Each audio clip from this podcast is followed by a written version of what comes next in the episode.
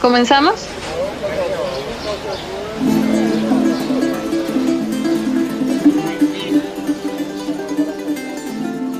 Y la verdad es que relacionado con la alimentación, porque toda mi vida he tenido problemas con, con la alimentación. Entonces sentía la necesidad de poder eh, poner mi energía en ese lado.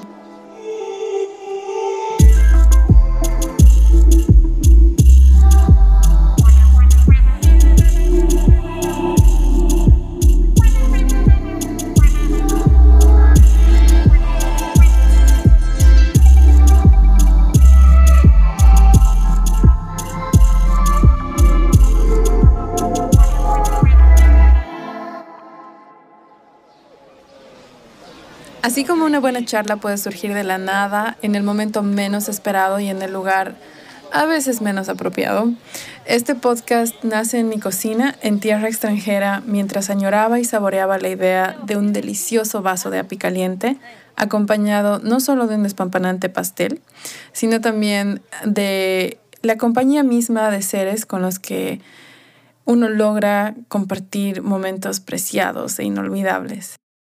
Debido a que con añorar no me basta, decidí ponerme las pilas para materializar mi deseo y crear mi propia versión de lo que sería una combinación épica entre tertulia y buen vivir. Es así que nace Charlas de API con Pastel. Las personas que entrevisto son personas que de alguna forma, ya sea a través de sus acciones, escritos o a través de la interacción misma que he podido tener con ellos a lo largo del tiempo, han logrado despertar muchísima de mi muy peculiar y latente curiosidad.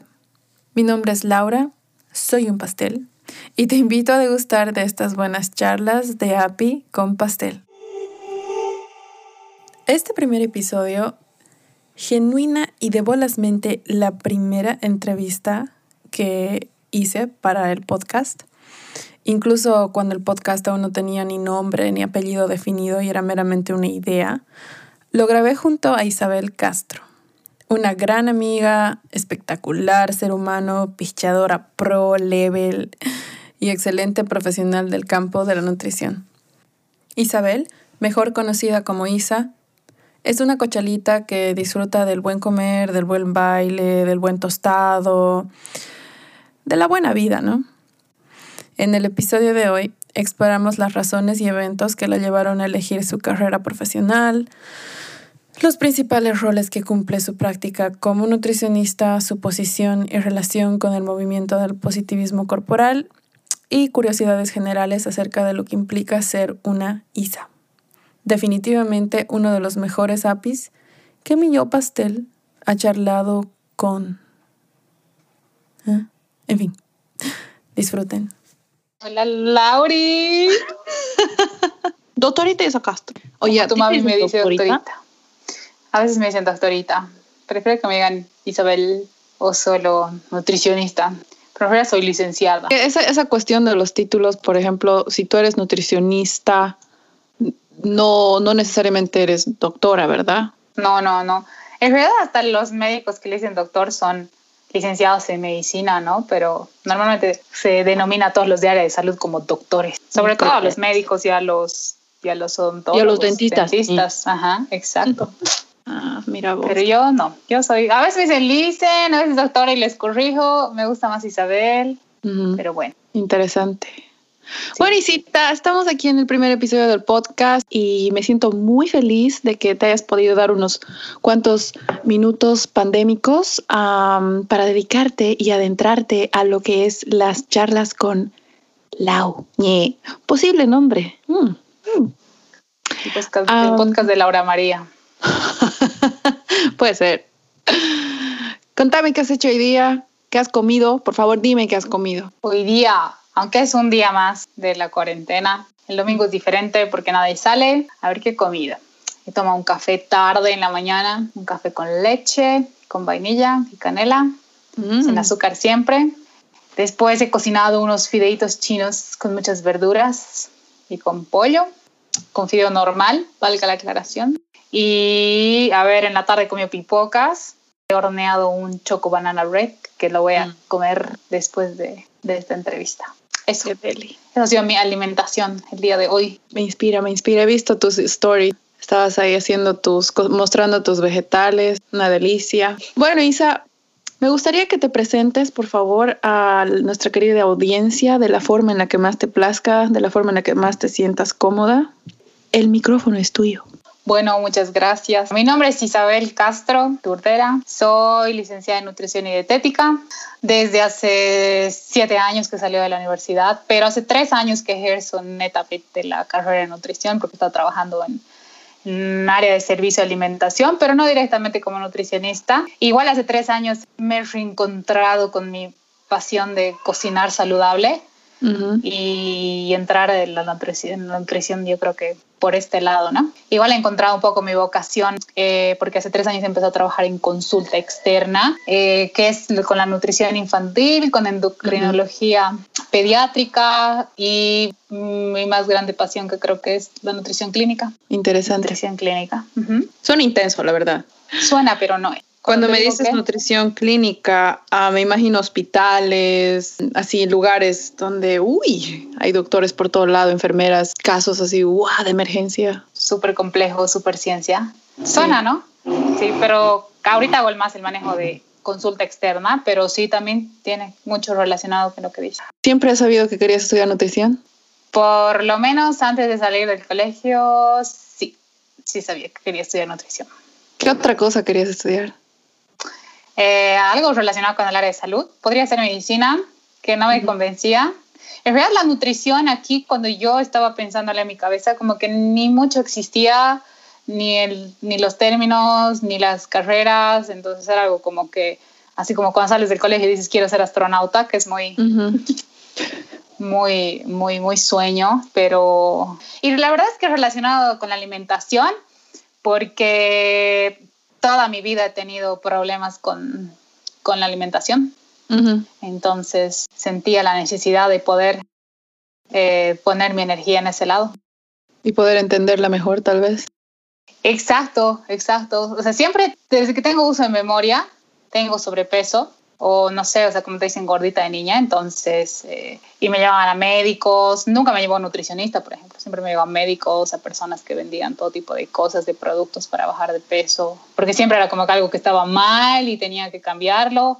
Y yo siempre pensaba que había una manera de hacerlo diferente, de que no tengan que comer horrible, de que no tengan que hacerme restricciones, que era lo que normalmente te decían, no pan, no fideo, no, no arroz, no papa, que como, no sé, pero no comas eso. Entonces, eh, siempre tenía esa necesidad de, aprender eso. Y creo que, por ejemplo, todo ese mi, mi proceso de sanación ha iniciado eh, estudiando nutrición. Es algo que eh, con lo que yo también he tenido como que contacto a través de otras personas acá y personas que también sigo en YouTube, en las redes, pero que son personas registradas, o sea, dietitians.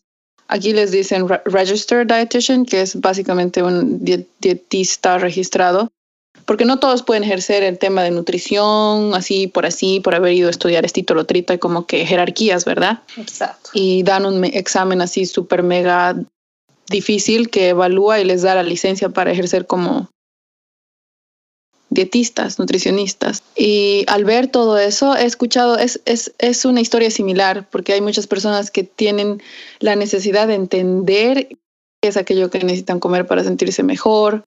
¿Me puedes contar en términos súper fáciles, como si yo fuese una niña de cinco años, ¿a qué se dedica un nutricionista? ¿Cuál es la misión de un nutricionista? Buenísima pregunta, porque normalmente se cree que el nutricionista solo hace bajar de peso. Sí. O en esta era fit, ¿no? Que solo los nutricionistas tienen que ser fit si vuelven fit a la gente.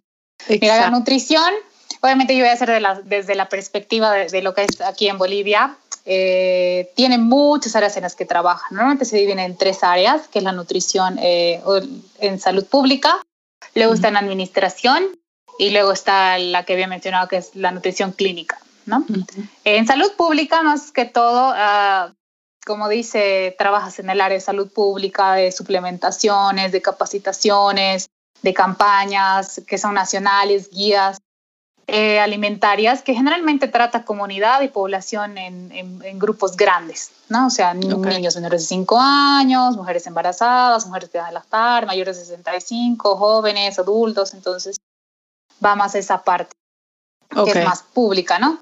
Eh, luego en la de administración, normalmente eh, se trabaja con servicios de alimentación, pueden ser eh, comedores de hospitales, colegios, guarderías, equipos de fútbol, otros tipos de deportes, donde se maneja el tipo de, de, alimentación para varias personas, que es otra área en la que en la que también se puede trabajar. Y obviamente en cada área de administración, por ejemplo, hay la parte, por ejemplo, de, la administración de economato, que es el tema de, las despensas, de los pedidos, de la estandarización de recetas, eh, y bueno, hay muchas cosas más.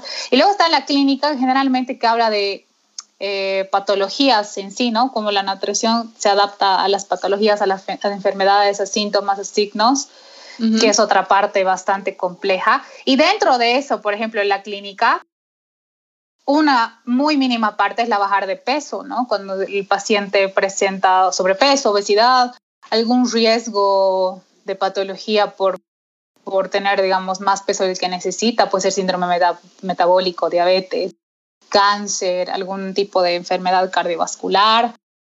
Pero en realidad hay muchas, muchas áreas en las que puede trabajar un nutricionista, ¿no? Entonces, entre la nutrición también de clínica puede estar la deportiva, porque en realidad es como que se adapta, ¿no? La, nutrición a la condición de la persona a la que estás atendiendo. Y puede estar la nutrición infantil y tal vez ya se va ahí un poco especializando porque el infantil o las que hacen, por ejemplo, nutrición en diabetes, en enfermedades renales, en enfermedades cardiovasculares, entonces ya se va especificando un poco. Pero la verdad es que tienen un campo muy amplio ¿no? Igual puede entrar en el, en el por ejemplo, en la producción de alimentos eh, para fabricar suplementos, medicamentos, igual alimentos procesados, saludables. Entonces, bastantes áreas en las que trabaja un nutricionista que va mucho más allá de, de solo bajar de peso o hacer que la gente sea delgada que es con lo que se relaciona ahora, ¿no? El nutricionista te hace bajar de peso, diciendo que puedes atender muchas, muchas otras cosas. Igual hay nutricionistas que trabajan en salud pública o en administración y no ven pacientes para nada y no tienen nada que ver con bajar de peso. Entonces hay bastantes áreas. Súper. En las que se puede trabajar. ¿Cuál es tu misión, así personalmente hablando? ¿Cuál sería tu misión como nutricionista? Yo diría que mi misión le ha cambiado demasiado al pasar de los años. Y estos últimos tres años y medio que me he dedicado en otro eh, sentido a la nutrición, he aprendido demasiadas cosas, he cambiado de conceptos que tenía, tal vez no siempre erróneos, pero de otra manera. Y obviamente mi experiencia de sanación, de interiorizarme a mí misma, de ponerme en una prioridad para poder estar en buen estado de salud, que implica muchos pilares, eh, para poder estar mejor para mis pacientes en este caso, porque he decidido trabajar con pacientes, ¿no? Eh, ha cambiado mucho, pero lo que quiero es transmitir la ciencia de la nutrición en un lenguaje claro, sencillo, pero lo que más me importa es que sea real, que sepamos que, que la alimentación saludable, que la salud es todo menos perfecto, de que viene muy vinculado con la salud mental, que es algo que he aprendido en mi proceso de sanación y que necesitamos una estabilidad emocional bastante eh, forjada antes de querer iniciar un cambio eh, eh, en nuestro cuerpo, en nuestra salud. Entonces, quiero mostrarme real, quiero mostrar una nutrición diferente, una nutrición que se adapta a diferentes estilos de vida, que no te clasifica o te quiere meter dentro de una caja porque tienes que cumplir ciertas características, ciertos estándares, de que tienes que comer perfecto, de que tienes que verte delgado, de que tienes que hacer ejercicio. Y que si no cumples eres una estadística más. Exacto, o sea, de que estás mal, de que estás erróneo, que tienes que cambiar.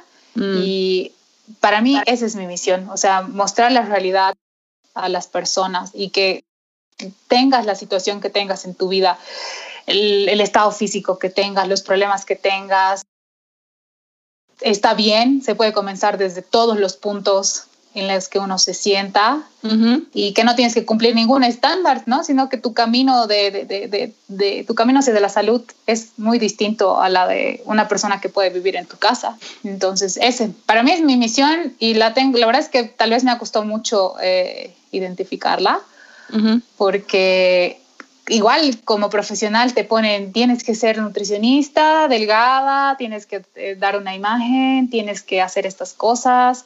Eh, si tus pacientes pierden un montón de peso, entonces eres una nutricionista exitosa. Mm. Y, y, entonces cambiar ese estándar para mí ha sido una lucha en mi cabeza terrible, pero cuando ya he empezado a trabajar con los pacientes y he podido identificarme con ellos, ser más compasiva, empática, poder ayudarlos desde otro punto, que no era bajar siempre kilos, que es lo que, como te digo, es lo que se piensa, eh, me ha dado muchas satisfacciones y me ha hecho encontrar esa luz y así ese camino de, de, de, ya saber hacia dónde me quiero dirigir y qué quiero hacer.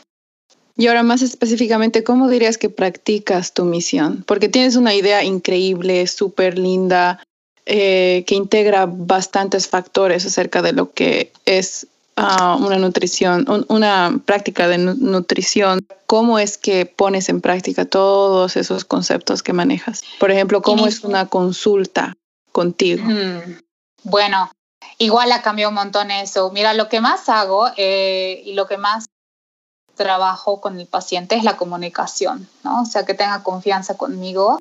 Y la verdad es que, a diferencia de otras consultas, me tomo bastante el tiempo para conocer a la persona como un contexto y no solo como tu nombre y tu peso y tu problema, ¿no? Y, eh, Juan, peso 100 y tengo hipertensión arterial. Saber qué problemas tiene desde antes, porque la verdad es que al llegar la, salud mental como un estándar de salud para mí ha sido fundamental y me ha hecho entender mejor a los pacientes. Y hacer que, por ejemplo, mis planes o la forma en que yo trabaja, trabajo tenga mejor adherencia, porque estoy viendo al paciente como, un, como todo un contexto, ¿no? todo lo que es su trabajo, su vida pasada, si puede tener traumas. Yo obviamente no soy psicóloga, eh, si, si veo que el paciente lo, necesito, lo necesita, eh, lo derivo.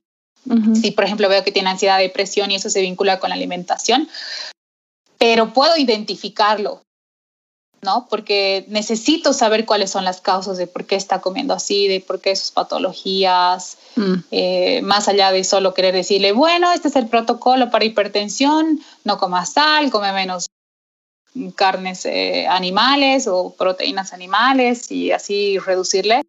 Porque realmente me he dado cuenta que eso que nos enseñan en la U, así que es bien protocolo, bien, bien el paciente y tú le das, eh, que es como lo, lo, lo, lo lo cotidiano, digamos, en cuanto a salud, eh, no es lo que funciona, ¿no? Pese a que tantos años, cinco años que he estudiado nutrición es lo que nos enseñan. Entonces, es una revolución también para todo lo que he aprendido, pero me tomo bastante el tiempo. La primera consulta, por ejemplo, me toma una hora donde prácticamente charlamos con el paciente. Hay pacientes que son más fáciles y están dispuestos a decirte y otros que realmente hay que... Tienes el típico paciente cebolla. Sí, sacarle que, que pelar todas las capas. y, aún así no se puede, ¿no?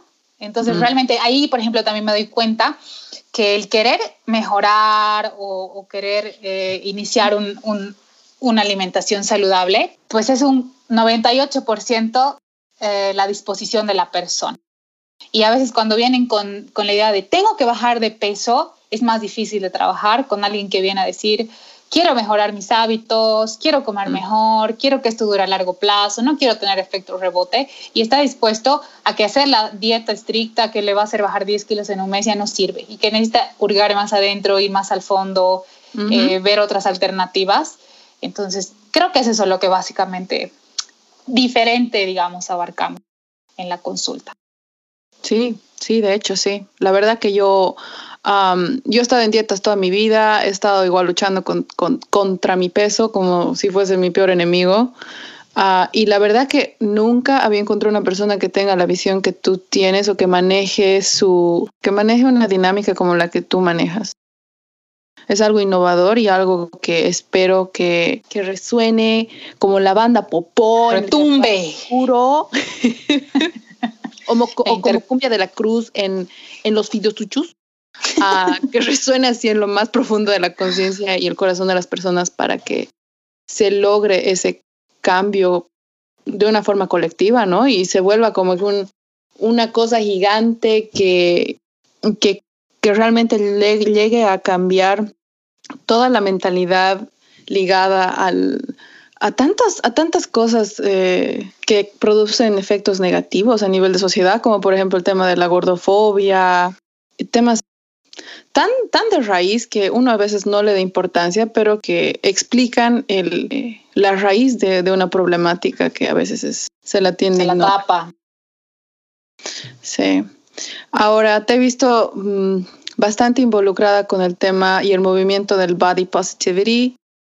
¿Qué representa? Bueno, a ver, el movimiento body positive es un, eh, bueno, valga la redundancia, movimiento que busca la aceptación y la inclusión del cuerpo eh, respetando diferentes tipos de color de piel, de formas de cuerpo, de razas, ¿no? Entonces, la idea de este movimiento o el fin es aceptar el, el cuerpo tal y como es. Y si quieres hacer algún cambio, sea desde el amor, desde la aceptación y no desde el rechazo y el odio, ¿no? Hay bastante polémica en cuanto a este movimiento porque se cree que se romantiza o se quiere justificar la mm. gordura.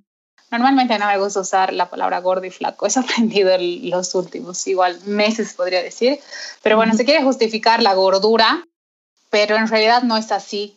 En realidad nos han enseñado los estándares de belleza de toda la vida en que debemos vernos de cierta manera y todos iguales. O sea, debemos ser altas, flacas, blancas, rubias, eh, ojos claros. Tal vez eso cambió un poco, pero en realidad antes era el, top teñirse y ponerse lentes de contacto. Sabiendo que, por ejemplo, hablando nosotros de Bolivia y Latinoamérica, pues somos una raza distinta y nos vemos diferente a los estándares que normalmente era Estados Unidos, Europa, ¿no?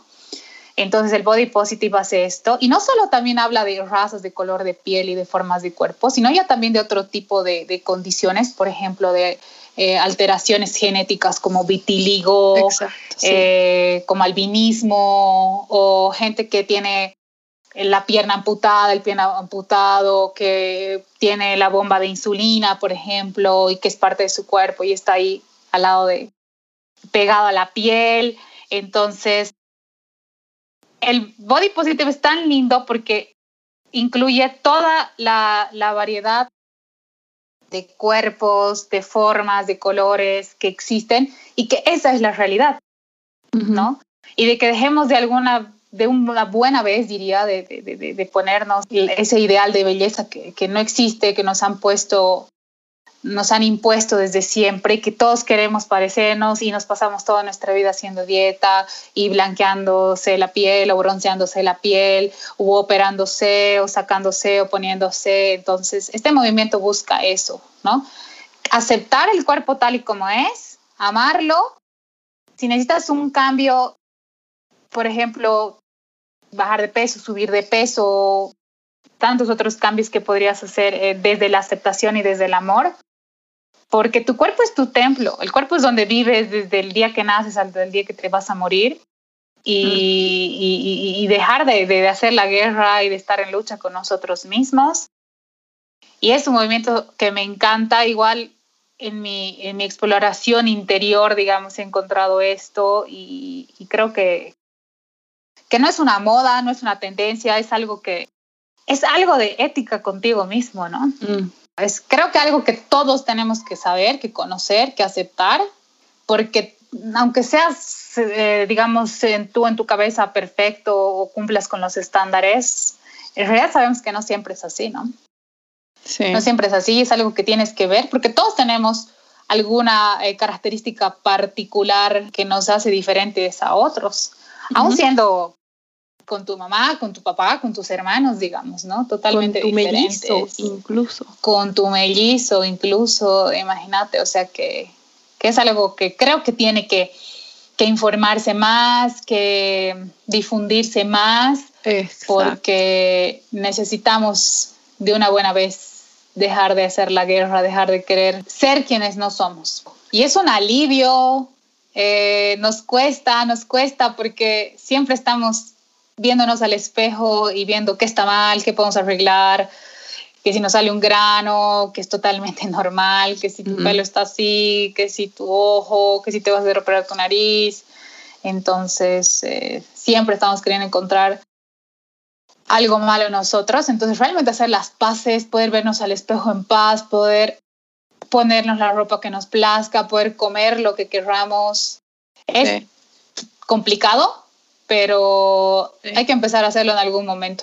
Sí, porque no es algo fácil de hacer, la verdad. O sea, hay muchas personas que quizás escuchen esto y estén pensando, ah, claro, pero es fácil para ti porque, porque tú no tienes un lunar aquí y que porque mi piel, tu piel es blanca y bla, bla, bla. Y, se reentiende porque cada uno tiene una historia y muchos quizás incluso traumas por detrás que te llevan a tener esa perspectiva de ti mismo, pero nada más ubicar de que no es algo imposible, es algo que está ahí que el universo ya lo ha puesto ahí y nada más es cuestión de que aprendas a manifestarlo de una forma en la que se te llegue a otorgar aquello que tanto anhelas, que me imagino es, es, paz, es paz mental, sea la, seas la talla que seas, seas el color que seas, o sea lo que sea que seas. Es, es una incomodidad, como es, bastante repetitivo, salir de tu zona de confort, porque nos acostumbramos a taparlos, a, poder cubrirlos, a poder disimularlos, pero es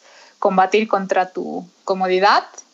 Para que estés, como dices, con paz y con tranquilidad, dejes de ocultarte, de teñirte, de vestirte de cierta manera porque quieres tapar algo.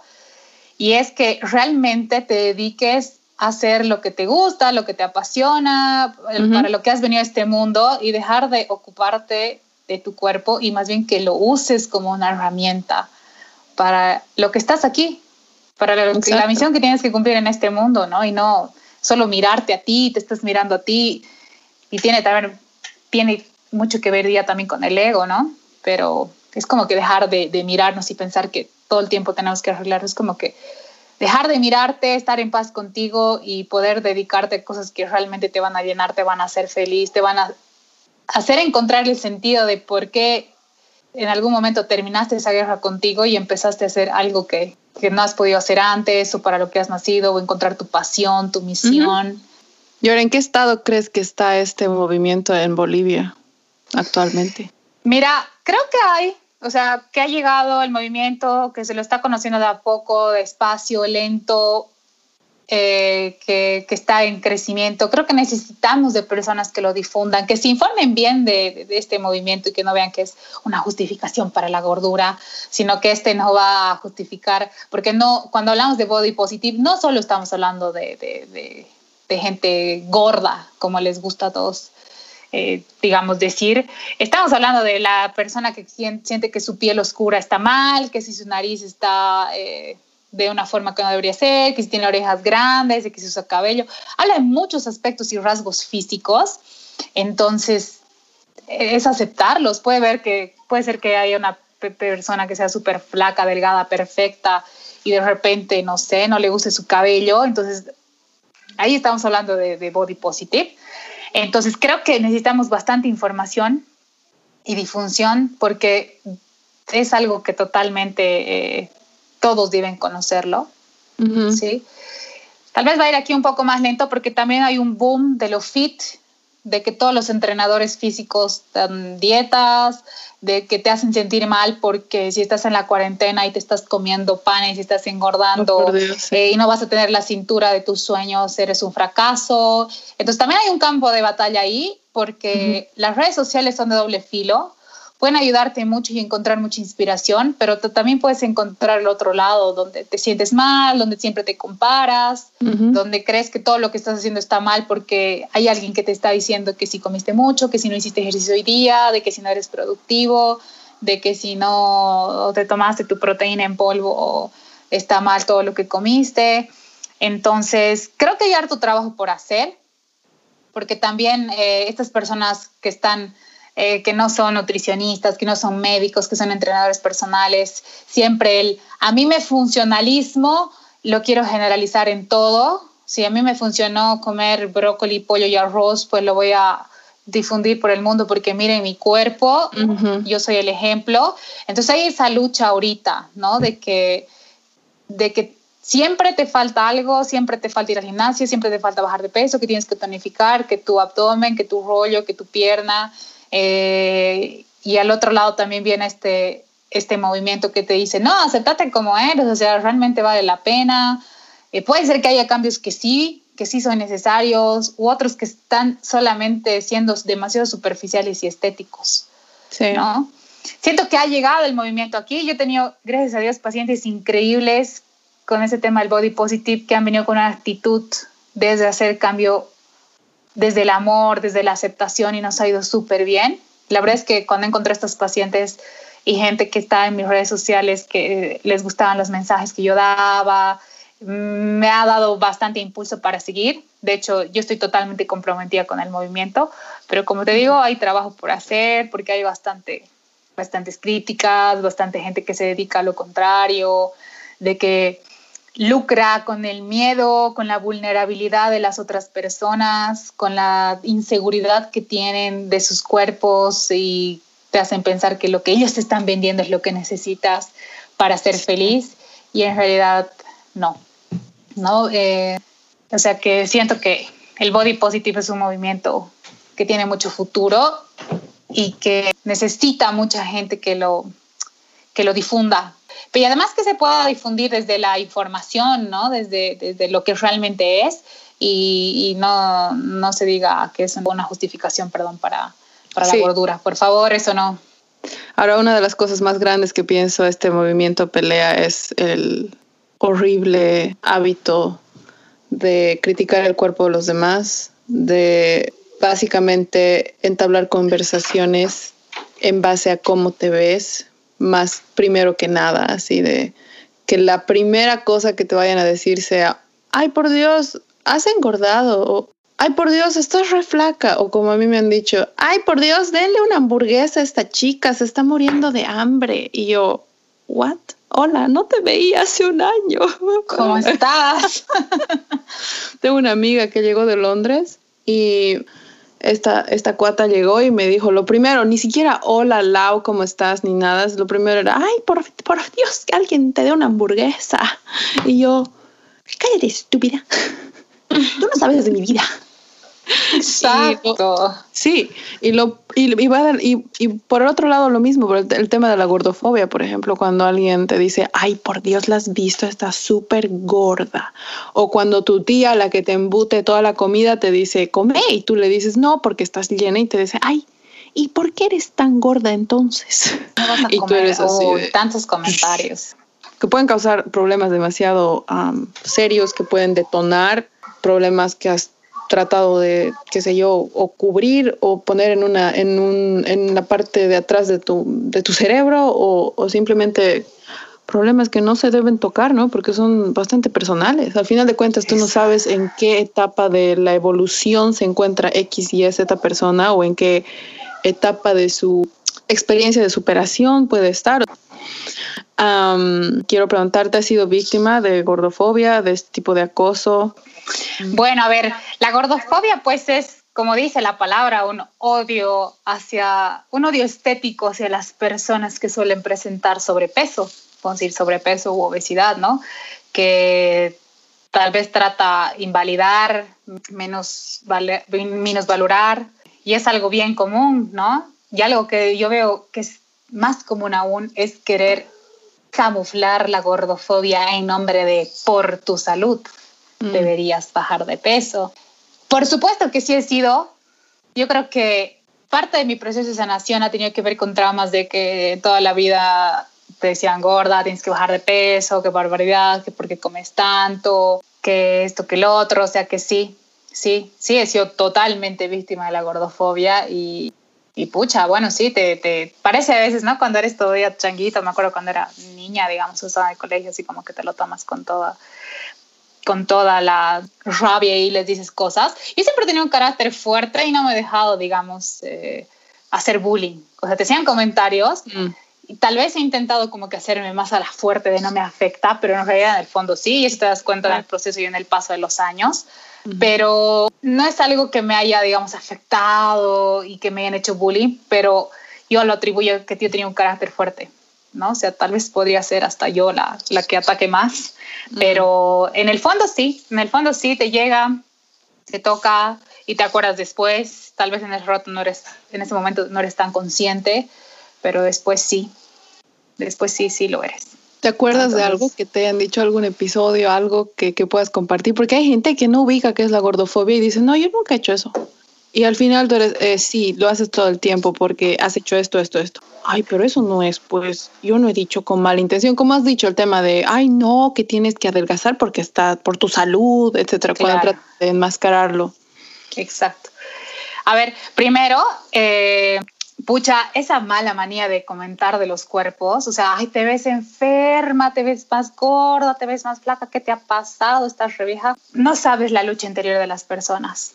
Y normalmente lo que les han enseñado como personas igual adultas maduras es a que tienes que ocultar tu si estás triste, de que tienes que verte feliz, de que tienes que verte fuerte, ¿no? Nos han igual enseñado a, a camuflar nuestras emociones, ¿no? Siendo que sentirte deprimido, triste, ansioso, todo está bien y es totalmente parte de la normalidad, ¿no?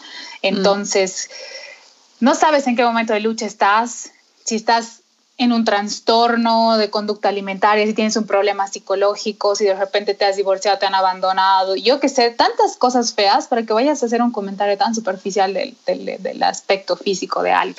O sea que ahí, primero, bueno, es lo que quería decir. Y en experiencias, tengo una experiencia bien, bueno, varias, ¿no? Pero una es con, con un amigo del colegio muy querido, que en paz descanse porque falleció, y es como que una ironía, ¿no? Porque se llamaba Dijan, DJ, y el DJ era gordito, igual que yo. Yeah. Y él me decía, pues así, me acuerdo que me decía, fofa, y él decía, fofo. y era así como una lucha de, me estás, me estás fregando tú que, que estás igualito, no mames, digamos, ¿no? Y claro, ahora con, con, con porque el DJ se ha vuelto un, siempre ha sido un gran amigo para mí, pese a que han hecho estos comentarios que ha sido en la edad más inmadura, diría, o cuando éramos más changuitos. Eh, lo bueno es que yo con todos los chicos, chicas de mi curso, siempre me he llevado y me llevo bien. Hemos hablado súper bien, sigo hablando súper bien. Entonces, como que se ha quedado atrás y creo que también ese proceso me ha ayudado como que a verlo de otra manera. Eh, si me ha molestado, en algún momento ha pasado algo, porque al final todos han terminado siendo buenos amigos. O sea, lo perdonas, lo sanas, te das cuenta en algún momento, voy a mi momento de sanación, digamos, eh, en que sí me había afectado, que no era tan como me reía y yo lo molestaba y así, pero, pero esa sería una de las experiencias. Sí. Y sabes que algo me he dado cuenta al venirme acá, que me imagino que tiene que ver mucho con el tema de, de cómo nos expresamos. Ubicas que en Bolivia nos decimos gordita, gordito, etcétera, etcétera, por cariño. Cuando sí. al cuando a mi esposo acá, al Pablo, le he dicho, una vez que le dije, le dije gordito, así con todo mi amor ya, y se emputa. ¿Qué cosa? No me hables más. No, no, excuse me, excuse me. No, no, a ver, listen, gringo. Yeah. Quería decirte, osito. Gordito es así con cariño. Y me decía, no, porque estás, estás definiendo, y o sea, él, él no tiene problemas de sobrepeso. Sí tiene sus kilitos de más y tiene sus, sus rollitos y sus carnecitas que me encantan. Um, pero o sea, él tiene, él ha vivido también una, una, una, tiene una batalla interna todavía que está atravesando con el tema de su peso. Entonces, cuando le he dicho gordito, sea así como que, como, como un gato huraño, así, y verá, oh, oh por Dios, así. Es y como aquí si lo super normalizamos, ¿no? Sí, y me dices como si me dijeras fatty, y yo, ¡oh! y ahí me, o sea, ha sido como un sopapo. O sea, yo sé, entiendo que no, que no lo hacemos con maldad, especialmente si viene de nosotros, digamos, no sé cómo es en otras culturas, pero los latinos somos así y ya no, no le he dicho más, porque sé que era como un trigger, como un, como un detonante, así como que hurgarle una herida y, y así pincharle y, y hacerle sangrar. Mm. Entonces, eso, por ejemplo, me gusta pensar y, y sé que es algo muy controversial, pero aplica todo. Cuando te dicen negra, cuando te dicen negrita, cuando te dicen, oye, flaca, etcétera, etcétera. Es como que ya estás mm, redireccionando tu visión acerca de una persona o estás mandándole un mensaje a, aquella, a esa otra persona acerca de cómo la ves y no nos damos cuenta. Es que lo hemos normalizado mucho porque nos han enseñado, ¿no? Si eres chiquito, chato, si eres flaco, flaca, mm. eres gordita, gordita. Entonces, es como, ahí sí yo diría romantizar el hecho de que le estás nomás definiendo por su aspecto físico, ¿no? Y de repente parece chistosito, con cariño, pero por abajo te afecta, te afecta. Y el momento en que tienes que enfrentar tus demonios y, sacar de por qué esto, por qué el otro, te das cuenta que sí, ¿no? Y ahí eres más cuidadoso eh, cuando tú tienes que, referirte a las demás personas, ya sea con apodos o, haciendo, haciendo comentarios al ver a la gente. Eh, ya eres más cuidadoso cuando ya te toca, ¿no? O sea, cuando ya dices, pucha, no es así nomás y te afecta. Igual y cuando alguien te dice, oye, gordita, y, no tienes confianza o algo porque lo normalizan y es como que te choca, ¿no? Pero igual, aunque sea súper de confianza, no tendría que decírtelo porque no está bien, no es lo correcto. Claro. A ver si los apodos que van vinculados a tu aspecto físico o algún rasgo físico que tú tengas, creo que también están fuera de lugar. Sí, totalmente de acuerdo. ¿Cuál sería la mejor forma de luchar contra la gordofobia?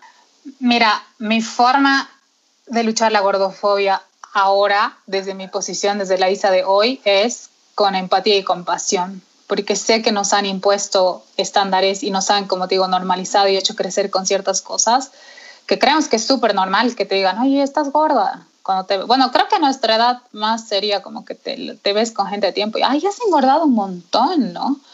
Entonces, eh, tal vez en algún punto de mi vida, aunque creo que hace muchos años, igual tú quieres definir eh, a las personas por cómo se ven, o, si, o tal vez no siempre decirlo, oye, es engordado, pero tu cabeza, guay, está gorda.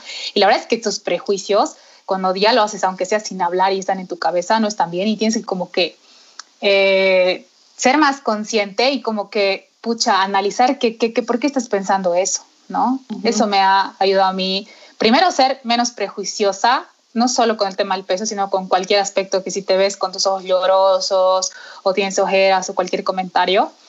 Pero también desde la empatía y desde la compasión, porque saber que si la otra persona lo dice, tal vez no sea malintencionada, tal vez también tiene traumas con su peso, eh, le han enseñado en su casa que está normal, que está haciendo un comentario, porque ha escuchado a su mamá que toda la vida cuando ve a alguien le dice, ay, qué gorda, qué flaca, o qué flaca, en realidad, ay, qué gorda te ves, y cuando estás flaca ay, qué bien te ves, ¿no? Exacto. Entonces, eh, Sí, me, me, me, ayuda más un poco desde la compasión. Tal vez si tengo la confianza con la persona, poder decirle que, que no es necesario que haga comentarios sobre el rasgo, eh, sobre rasgos físicos. La verdad es que si alguien de confianza conmigo, porque mira, yo en un punto de la universidad me he obsesionado demasiado con mi peso, con bajar, con hacer ejercicio excesivamente y con hacerle cosas malas a mi cuerpo y me he alimentado del placer de verme bien, entre comillas, en el espejo y que la gente me haga buenos comentarios de que, ay, qué bien te ves. O sea, como que, pucha, antes te veías mal, más o menos, ¿no? Y he llegado a un punto donde he podido usar todo el conocimiento que tenía para empezar a comer bien, donde he encontrado mis primeros rasgos de, de, querer alimentarme saludable, de, de los, de, usar los alimentos en pro de mí y no en contra, digamos, de, que si me han enseñado la, la dieta hiperproteica, hipocalórica la de usar conmigo, entonces había así como un, como un switch, digamos, así que cambió. Pero siempre me ha gustado hacer actividad física, entonces devolverlo a lo obsesivo ha sido como mi terapia. Entonces, eh, yo creo que desde ese punto igual ha cambiado eh, en algún mi visión, porque en algún momento creía que yo era nutricionista, que yo era la que sabía de alimentación, que nadie me iba a discutir, que si yo estaba comiendo una ensalada y tú al lado tu pollo frito, yo te iba a mirar de pies a cabeza como que qué barbaridad. Y sí he estado en un punto bien crítico, pero ahora después de respetar a las otras personas, de, de, lo que están haciendo, del, momento en su vida donde se encuentran, porque todos tienen unos picos altos y bajos, y que yo venga con mi comentario de, ay, no deberías comerte eso, que es otra cosa que también pasa, no deberías estar comiendo una ensalada y no tu pollito, digamos. Entonces, eh, me ha ayudado a ver las cosas, yo diría desde la compasión, o sea, de poder comentarle en este punto de mi vida decirle, ¿sabes qué? Eh, si me has visto delgada, ahora digamos que sí ha aumentado de peso y peor con el comentario que alguna vez dicen, eres nutricionista y eres gorda. O sea, como si tuvieras relación, como si tener 5 kilos de más haría que mi cerebro ya no pueda trabajar ni, ni poder manejar la información que yo tengo en cuanto a mi profesión. Entonces, si es alguien de confianza, sabes que sí le digo, sí le digo que he pasado por una relación tormentosa con la comida, por un trastorno de conducta alimentaria, de que he llegado a mi punto bajo de bajar de peso cuando todos veían que yo estaba bien y adentro me sentía miserable y que ahora me siento en mi mejor momento emocionalmente y de salud mental y probablemente físicamente no, pero no es lo que me interesa ahorita. Entonces, si entra en confianza, quiero saber decirle a la persona eso, ¿no? Y que entienda que es un proceso muy complejo que va mucho más allá de que si yo peso 5 kilos más o 5 kilos menos, porque para mí es una lucha que yo pensé que iba a durar muy poco y está durando años el proceso de sanación y nadie lo entiende como yo. La verdad es que no, no, no, en algún punto de mi vida haberme dado cuenta que iba a decir desde la empatía y la compasión, de querer pensar de que la otra persona está equivocada por ciertas razones, pero toda la experiencia me ha llevado a eso, a manejarlo de esa manera, el tema de la, de la gordofobia, que te dan comentarios de esa manera, ¿no? Ahora hablemos de cosas más, más divertidas, ¿ya? ¿De fiesta? ¿Ya? Sí, de la pandémica. Contame cuál es tu comida favorita del mundo mundial. Mi comida favorita del mundo mundial. Qué difícil pregunta porque, bueno, ya hace años, años que estoy intentando disminuir mi consumo de carne.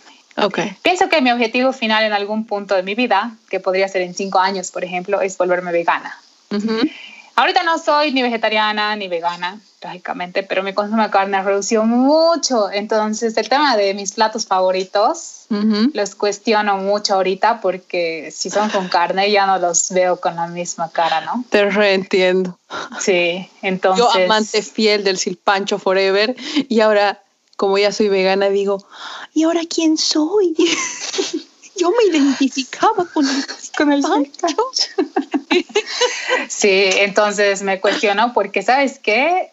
es este proceso igual que estoy haciendo de, mi disminución de, productos animales, es desde un nivel de conciencia, de ética, no de, moda ni nada, que lo estoy haciendo a paso lento porque quiero que sea mm, eh, sostenible. en el tiempo. Entonces, pucha, hay días y días, eh, pero en platos comunes y corrientes amo con toda mi alma y creo que es el majar de los dioses, el falso conejo. falso rabbit. Sí. Pablo, este, sí, hay un plato que se llama falso conejo. Y me dice, o sea, fake rabbit. Y yo, sí, pero no es rabbit. Y yo, no, no es conejo. ¿Y por qué se toman la molestia en decir falso conejo? Y yo, porque somos así, ya no me, no me, cuestiones. me corrió. Chao. Sí, pero amo, amo al falso conejo. Lo bueno es que los apanados de, que hacen de, poroto negro mm. eh, son bastante ricos y no lo he intentado hacer, pero voy a intentar hacerlo. Si hablamos de alimentos más, amo con toda mi vida y es otra traba que voy a tener algún día ser vegana, el queso. Mm. Entonces amo todo lo que tiene queso, sobre todo el cuñapé, el pastel de yuca, el sonso, amo, amo, amo, amo. Podría vivir con eso. Sí, sabes, yo diciéndote las cosas así clara y claramente desde una perspectiva, digamos, vegana, no hay como el queso, no hay, punto.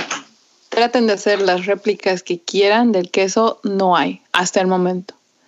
Ahora, de la carne, por ejemplo, lo, el, por ejemplo, las compañías de, de Beyond the Meat o de Impossible Burger, es increíble. Al menos las hamburguesas, wow, es súper parecido.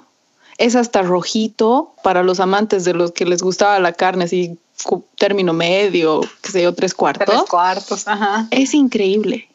No sangra, obviamente, pero lo han logrado. Y, y la verdad es que cuando a mí lo que me ayuda mucho es sazonar, digamos, y yo le pido a mi mamá, así, ¿cómo sazonabas esto, el otro? Y, y la verdad que hace mucho eh, cómo sazonas la carne, porque si tú vas a comer carne cruda, es pues feo. Horrible.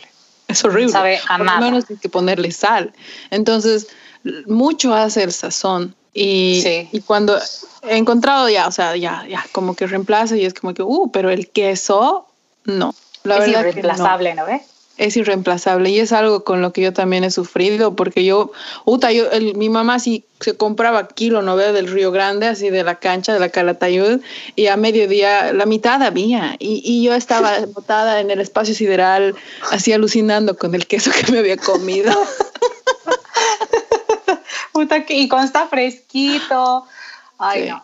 Sí, realmente a mí, por ejemplo, con la carne, eh, me va, eh, como que no sé cocinar la carne, me cuesta mucho porque no la disfruto, sobre todo si es de res, y es mm. lo que me ha facilitado, porque nunca he tenido un, un, vínculo muy grande con la carne de res. Sentía que no sabía nada, sobre todo si es asado, es como que, qué chiste, ¿no? Entonces, puedes jugar con los condimentos, pero siento que, no sé, el sabor es como siempre así medio, no sé, medio neutro. Es otra cosa que me encanta es el yogurt, pero creo que todavía le, haga, le haces con los yogures veganos de coco, de almendra. Sí, sí. el queso, no sé qué voy a hacer con el queso porque yo tengo una relación tan seria con el queso que todo lo que tenga queso me gusta. Estás en una relación con el queso en el Facebook. Por favor, voy a poner ahora mismo. ¿Cuál es tu comida menos favorita? ¿Qué cosita no te gusta? ¿El pescado? Sí. ¿Ningún tipo de pescado? Durante un buen tiempo, eh, ningún tipo de pescado, a excepción del atún. Pero cuando ya empezó a ser más consciente de mi alimentación en general, sí he empezado a comer algunas cosas de pescado, porque en realidad me, me, cuesta mucho el sabor del pescado, pero he identificado que era más pescado a la parrilla, pescado al horno, así en, en versiones enteras, ¿no? Sí como ceviche, porque creo que el, el, el limón le, lo neutraliza, ese sabor horrible del pescado. Y algunos mariscos también. Algunos sí, ¿no? O sea, que he comido paella o arroz chaufa con mariscos, pero están ahí como que poquitos. Camarones, sí. tienen pulpo y tienen calamar. calamar. Sí, camarones no, a menos que sean troceados así, pero calamar y pulpo que vienen en trocitos, sí. O sea, ya estoy como que un poquito más, pero sopa de pescado, pescado al horno, pescado a la parrilla, pescados enteros, no puedo. Y lo irónico es que sí cocino en mi casa y yo me hago otra cosa, cocino pescado. Todos dicen que está súper rico, pero yo no como. Si pudieras elegir un superpoder, ¿cuál sería, mi querida Isa Castro, desde el fondo de tu corazón? Yo creo que sería poder detener el tiempo. Creo que a mí me gustaría volar. Wow. Creo que, creo que eso sería el mío. Bueno, ahora entraremos un pequeño segmento en el que te vamos a hacer pues un buen marketing, mi querida Isa. Pienso que sería bueno les digas a todos dónde te pueden encontrar, todo lo que quieras compartir acerca del contacto, el espacio es tuyo. Bueno, buenas noches. Eh, a ver, yo consulta externa, presencial, la verdad es que durante un buen tiempo me estaba resistiendo a la consulta en línea y estaba haciendo consulta presencial porque justamente los doctores con los que trabajo me hacían derivación de pacientes pero la cuarentena ha revolucionado la vida de absolutamente todos, por lo cual he iniciado la consulta en línea. Uh -huh. Entonces, eh, bueno, esperemos que de aquí a un mes, a dos meses podamos volver a iniciar con la consulta presencial, que pueden, puede ser una de las alternativas que pueden optar. La verdad es que todavía me inclino mucho hacia la consulta presencial porque puedo verlos, puedo ver sus expresiones, que es bastante mm. importante, pero de igual eh, le hacemos la consulta en línea. Y bueno, lo que yo quiero resaltar es que a diferencia de otras consultas, abarcamos bastante, como lo habíamos mencionado, el tema de las emociones. Nuestra alimentación está inevitablemente vinculada con las emociones, entonces me vinculo más con el tema de las relaciones con la comida, de poder identificar eh, qué no estaba haciendo bien, entonces es un poquito distinto a lo que normalmente se conoce eh, en consulta. Un tiempo he pensado que yo estaba yendo por mal camino, pero después no. Estoy haciendo constante reestructuración de la consulta porque quiero realmente hacerla muy distinta de pesarte, tallarte, reñirte, decirte lo que tienes que comer y que te vayas y que vuelves y que te controla cada paciente es un mundo, me adapto a cada paciente, me gusta trabajar, me gusta cuando son abiertos y te cuentan y te confían las cosas y trabajamos con los pacientes de distinta manera. Mis redes sociales, la más activa ahorita que tengo es Isa Nutritiva en Instagram, donde intento subir la mayor cantidad de recetas y, de inspiración para que se animen a comer saludable de una manera distinta. Y también siempre voy ahí compartiendo el tema de, body positive, de que se alimenten de cuerpos de distinta manera, de que la vida es pues un de que la vida es real y nos equivocamos. O sea que síganme por Instagram, es la, la que tengo ahorita más activa. Estoy queriendo iniciar, me cuesta hablar con las cámaras, pero ya a ver, esperemos hacer videos. Sí, voy a, vamos a intentar ahí como que, como que hacer un poco más de variación en las redes sociales. Muchas gracias, muchas gracias de nuevo. Ha sido una experiencia muy linda. Espero tenerte pronto de vuelta y esperemos que ya no estemos pandémicos. Y bueno, si estamos, ni modo, ¿no? Nos aguantamos. A ti, gracias, Lauri, en serio, por tomarme en cuenta para abrir tu podcast. Nuestras charlas son siempre amenas, nutritivas, nos encanta hablar de todo. Nuestra misión es poder transmitirles, darles información. O sea que estoy totalmente agradecida y feliz de estar aquí. Por supuesto que vamos a estar de nuevo el agradecimiento es, es infinito. Ya cuando mi vida esté más organizada y, y, pueda hacer las notas del podcast, vamos a tener toda la información que la Isita acaba de dar, porque me imagino que hay muchos que van a decir, ¿qué, qué ha dicho? ¿Qué? etcétera. Así que va a estar anotado para que lo tengan como un recurso y se, se dirijan a ella y cambien sus vidas. Ok, ya, no molesten, chao. Les mandamos muchas vibras positivas, muchos platitos riquitos y tomen agua.